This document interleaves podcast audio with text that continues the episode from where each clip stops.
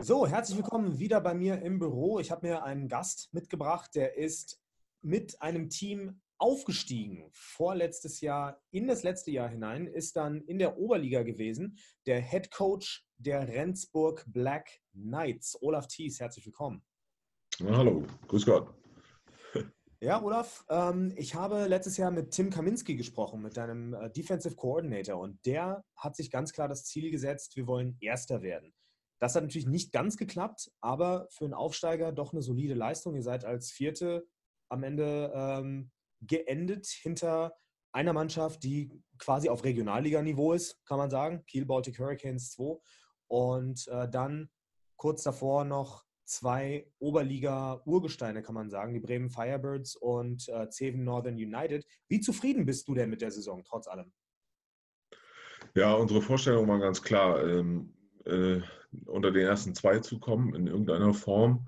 Ähm, wir hatten eigentlich ein ziemlich gutes Timing, was, das, äh, äh, was die Spiele anging. Wir haben uns immer äh, das so ausgedacht, dass wir uns erstmal einen leichteren Gegner nehmen, um darauf aufzubauen, den nächsten schweren Gegner zu spielen. Das hat dann, äh, also von der, von der Grundkonstellation war es eigentlich äh, perfekt organisiert quasi. Mhm. Das erste Spiel gegen Kiel haben wir dann 20-0 verloren. Ähm, wir haben es äh, einfach verpasst, tatsächlich unsere Offense da wirklich durchzusetzen. Die Defense hat super gespielt an dem Tag. Das Problem ist aber auch gewesen, dass wir ein halt sehr, sehr junges Team waren oder sind.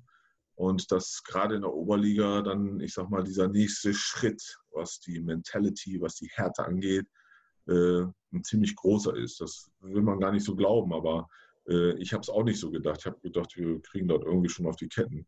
Mhm. Aber das ist gar nicht so. Also Oberliga, gerade mit den beiden Urgesteinen, äh, Zeven und, und, und Bremen, und klar mit, mit, dem, äh, äh mit den Kiel Baltic Hurricanes, natürlich auch eine ziemlich harte Nuss gewesen, äh, habe ich mich da ein bisschen verrannt, das muss man ganz ehrlich zugeben. Aber nichtsdestotrotz, ähm, wir haben zweimal gegen Zeven sehr knapp, äh, zweimal gegen äh, Zeven und auch gegen Bremen sehr knapp verloren, nur um einen Punkt das hat mir ganz klar gezeigt, dass das Team fähig ist, mehr zu leisten als das, was sie auf die Platte gebracht haben.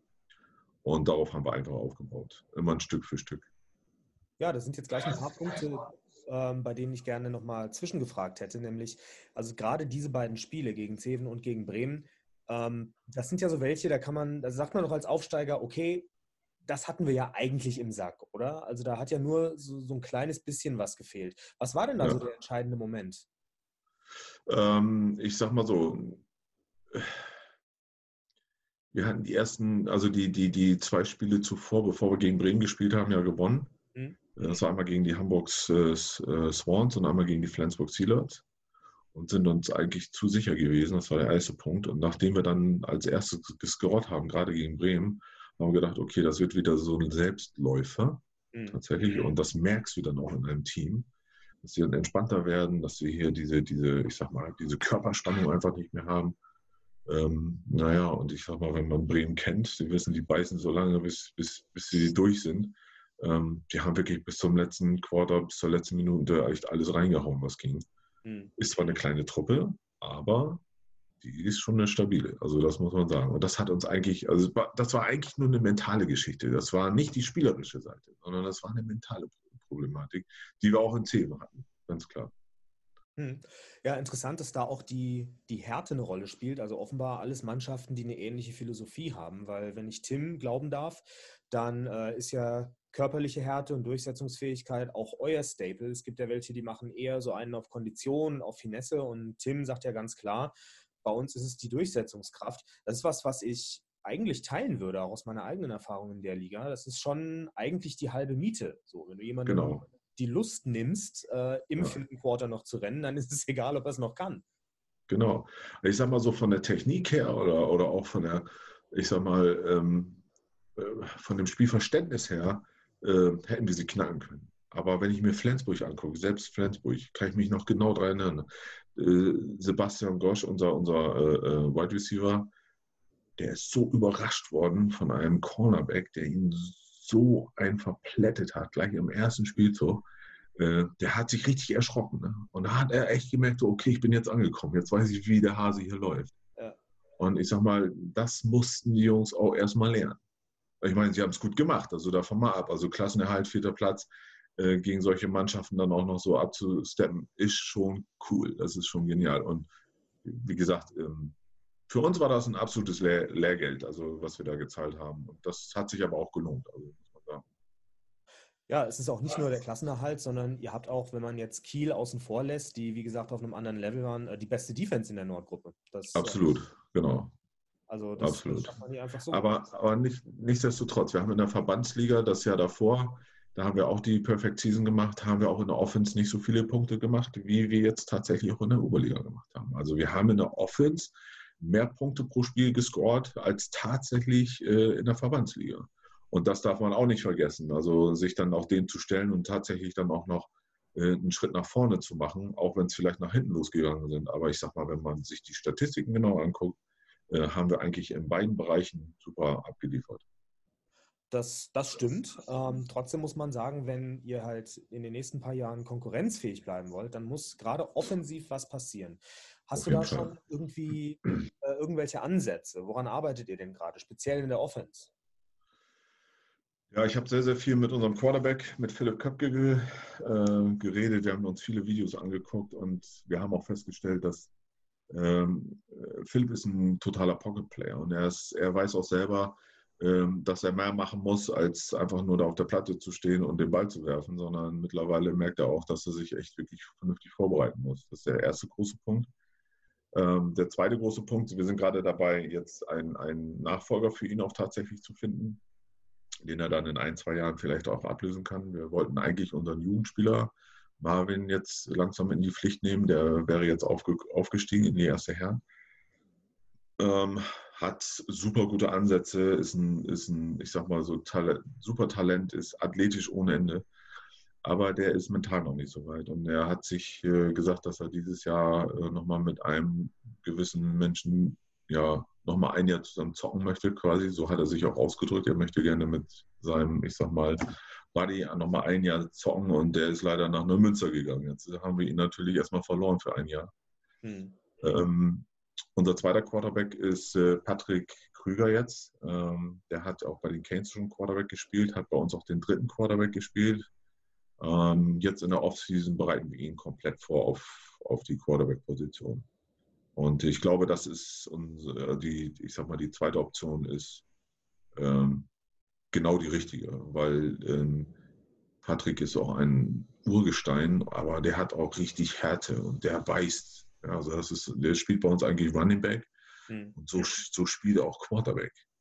Und so kann ich letztendlich auch, ich mal aus zwei Töpfen äh, ziehen. Ne? Also ich kann da mal ein bisschen mehr auf die smarte, intelligente Weise arbeiten oder kann auch mal in die, in die Härtekiste greifen und sagen so, okay, jetzt mit dem Kopf durch die Wand, scheißegal. Ja, das ist ja auch in den höheren Ligen gerade modern, auch wenn man nach Amerika guckt. Das ist ja. Das, Absolut. Man muss nicht unbedingt Absolut. Lamar Jackson ziehen, äh, als, als Beispiel ziehen, aber physische Quarterbacks sind ähm, absolut kommen auch im College. Absolut, absolut. Auch Titans. Also das ist, ist absolut äh, ein Muss mittlerweile. Ne? Äh, Titans kommt ja letztens auch wieder hierher. Ich, hab, ich, ich weiß, vor zwei, drei Jahren äh, war mit dem Titan zu spielen, also so ein, ich sag mal, so ein, so ein Special. Aber so, so, so gang und gäbe, Titan etablieren in einem ganz normalen Spielsystem gab es eigentlich gar nicht. Und das wird sich jetzt auch wieder ändern, definitiv.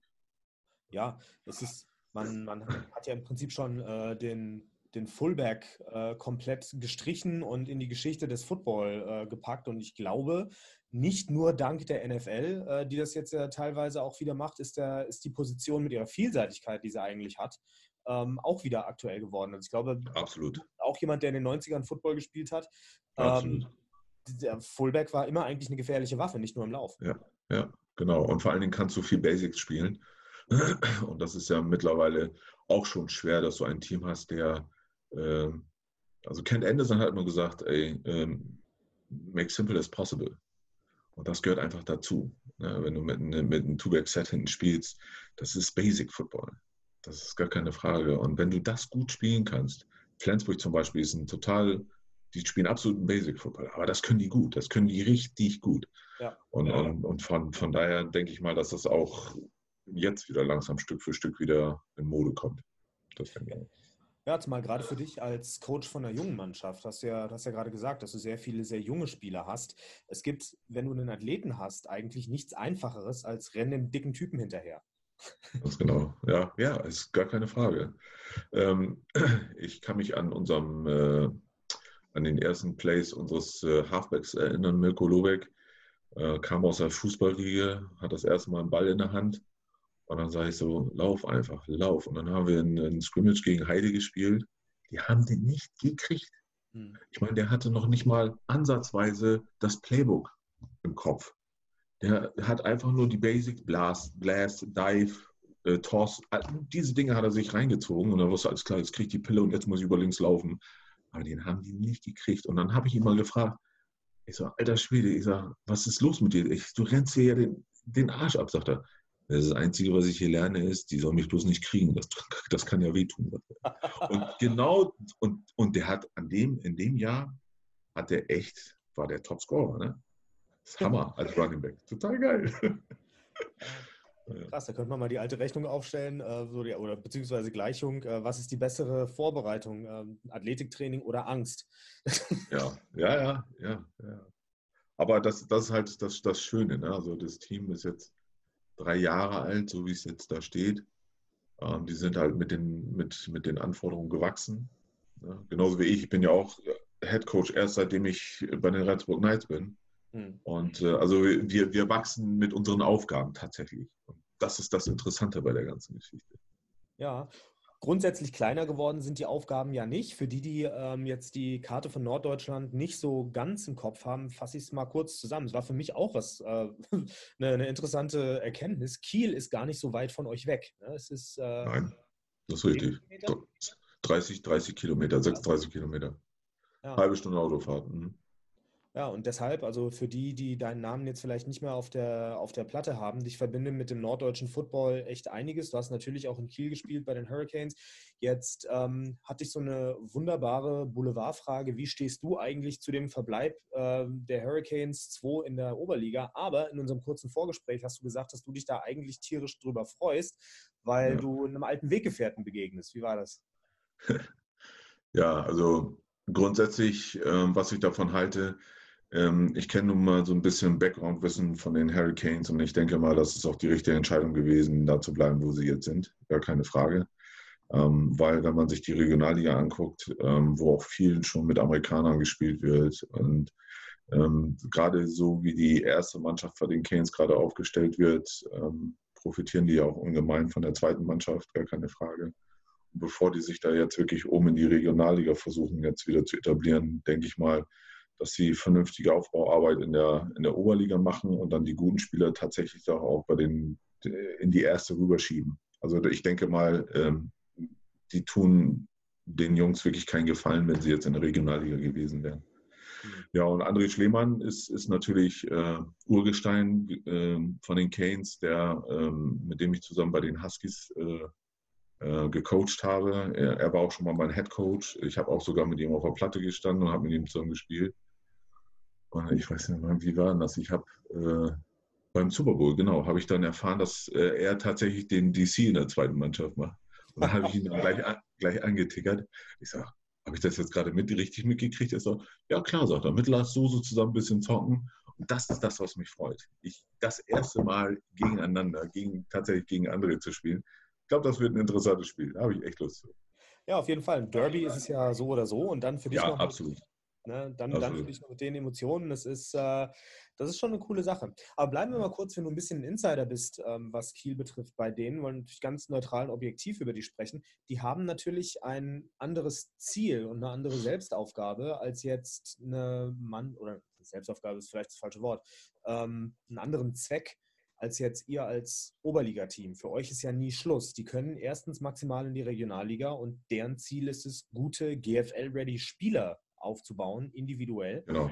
Und äh, jetzt nicht unbedingt sportlich als Mannschaft erfolgreich zu sein. Und das hat Tim Steiger eigentlich ziemlich konsequent umgesetzt, oder?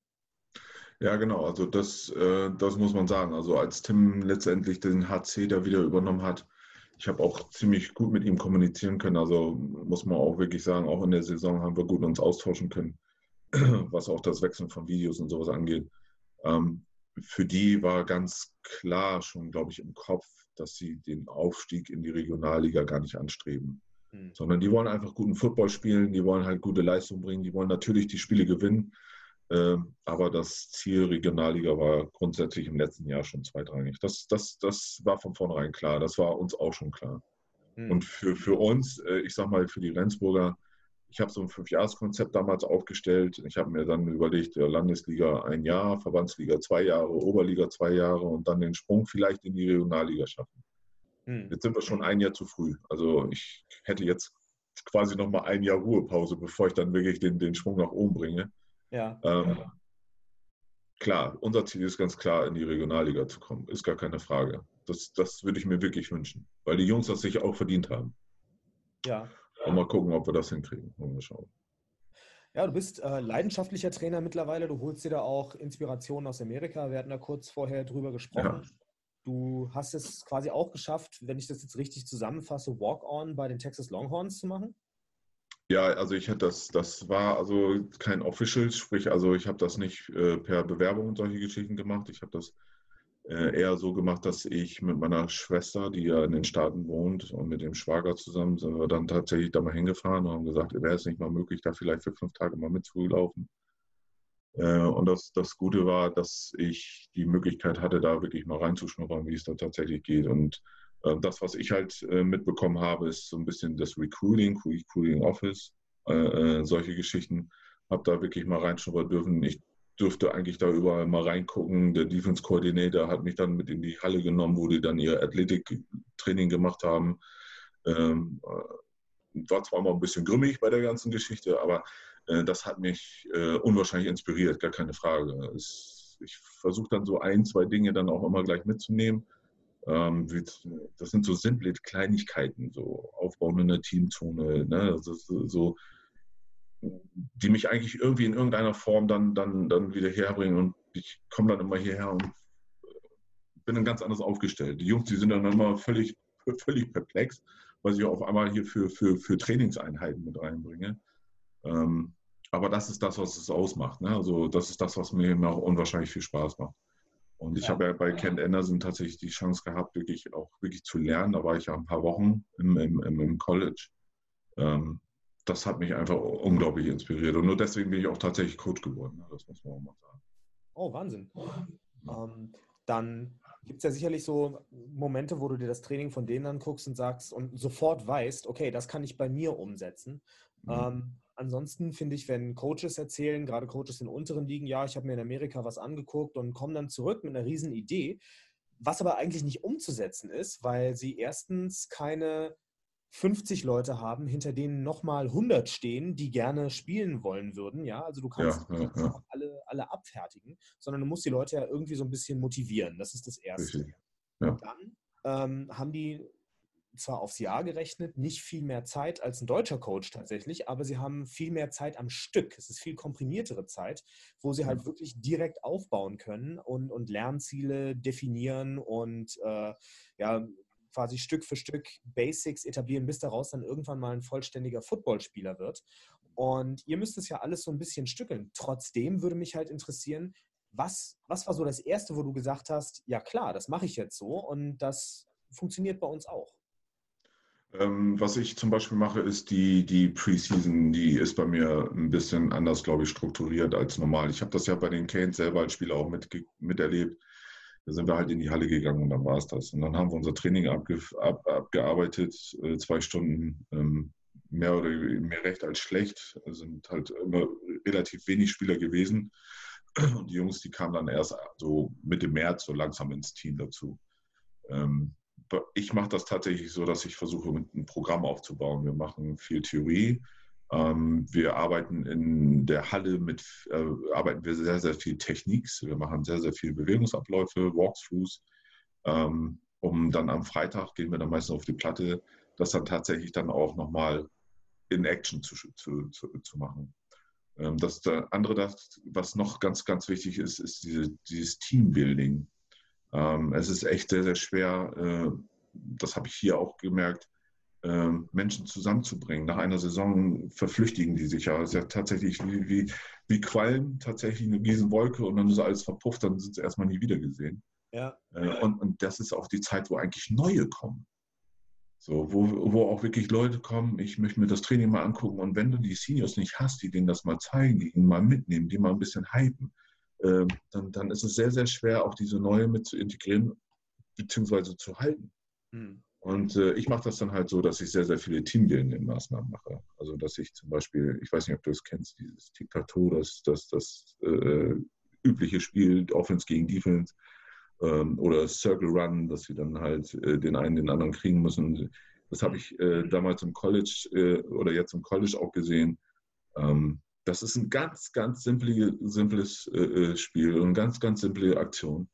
Aber das Team, das, das, das, das hypt sich so hoch, das ist unglaublich. Da passiert so viel Stimmung auf einmal. Und das ist da, glaube ich, das, was echt wichtig ist. Dass man äh, die Jungs in der Offseason wirklich äh, zusammenhält.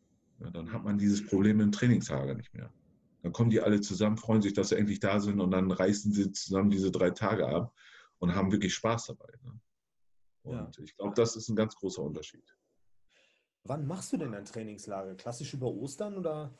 Vor Ostern machen wir das diesmal. Also meine äh, Überlegungen sind jetzt so, dass wir, also wir haben jetzt schon fest gebucht in St. Peter-Ording für drei Tage, da wo wir letztes Jahr auch waren. 27. März bis 29. März.